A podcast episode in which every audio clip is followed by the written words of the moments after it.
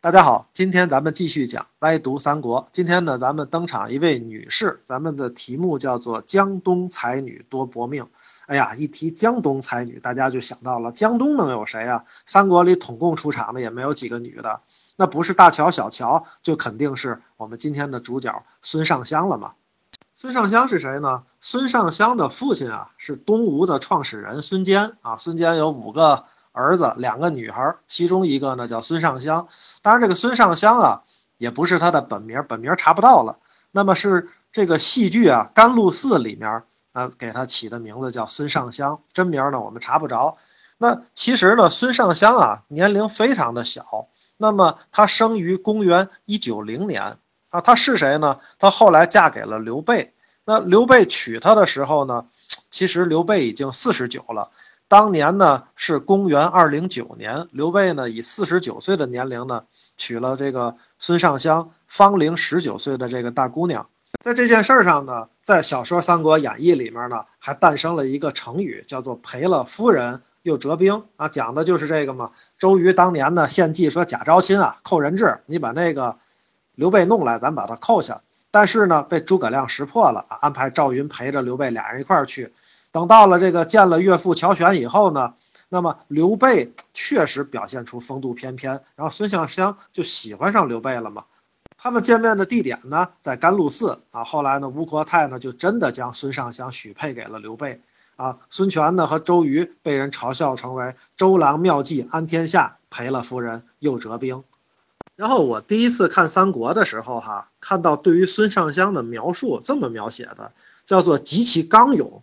啊，士卑数百，居常带刀，房中军器百列遍布，虽男子不及啊。那我觉得这可有点河东狮吼的感觉哎，而且呢，活脱脱的一个就是感觉一巴掌护心毛的那种女汉子。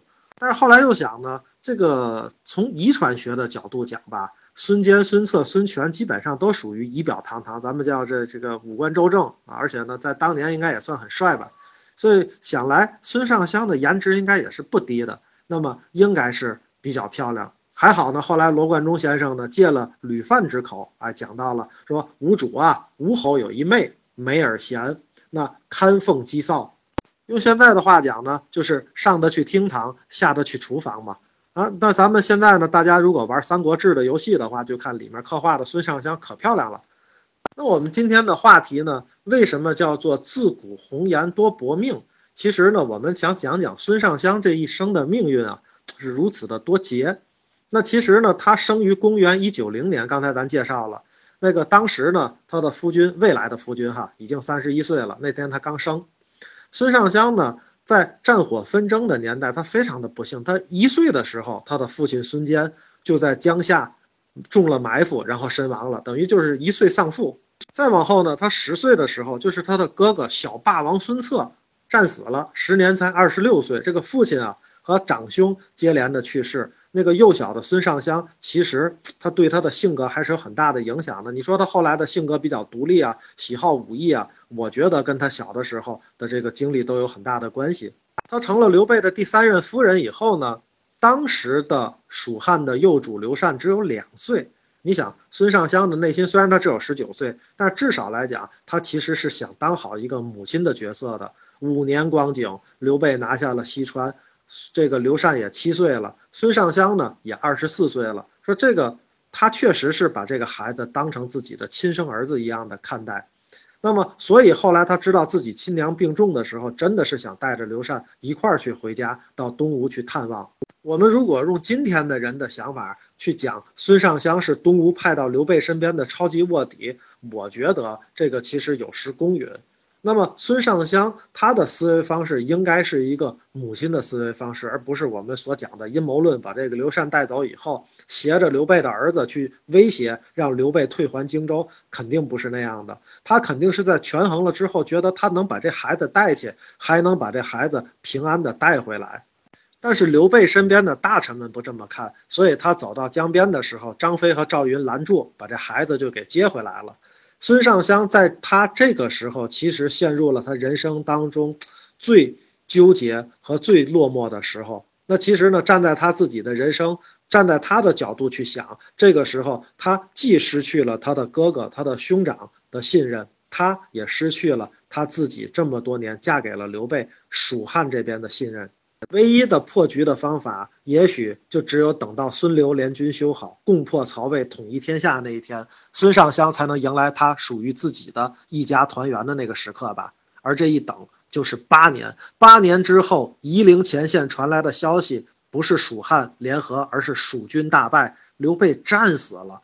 对于命运多劫的孙尚香来讲，失去了最后的一丝丝希望，驱车到江边，望溪而哭，投江而死。那一年他只有三十二岁，实际上呢，刘备在白帝城是一年之后才病死的。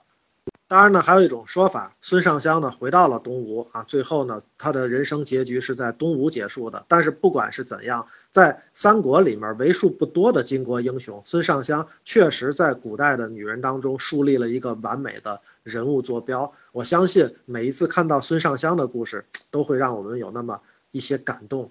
以前呢，在网上还有个文章拿貂蝉跟这个孙尚香对比，说貂蝉啊是一个能歌善舞的弱女子，她还能为养父深明大义，牺牲自己完成养父的心愿，把董卓这等豺狼之辈，然后把他干掉。但是呢，孙尚香就做不到，他就不能为他的哥哥把刘备干掉。那这个呢，我觉得说的实在太有失公允了，因为在古代的那个社会，实在是。嫁出去的女儿就是泼出去的水，我觉得这怎么能够叫孙尚香坏了周瑜的大事呢？她真的是在为自己一个女人的一生做最周全的考虑。如果我们真的要找人跟孙尚香她命运进行对比的话，我觉得命运如此多劫，那么能够跟孙尚香去对比的，也无非就是大乔和小乔了。大家呢应该有印象，大乔呢嫁给了孙策，小乔呢嫁给了周瑜。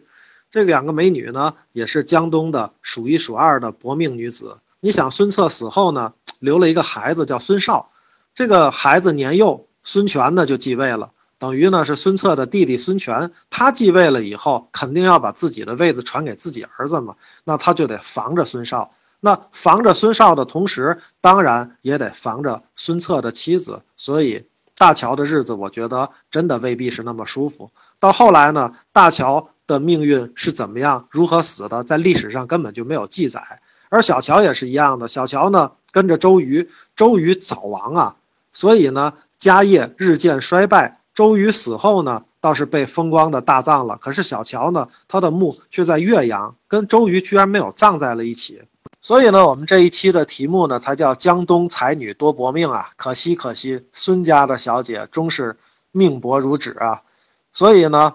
那么，作为女子，在那样一个战乱的时代里，真的是不能挣脱自己这种流离的命运。纵然他自幼学过几分武艺，也逃不开不幸的婚姻。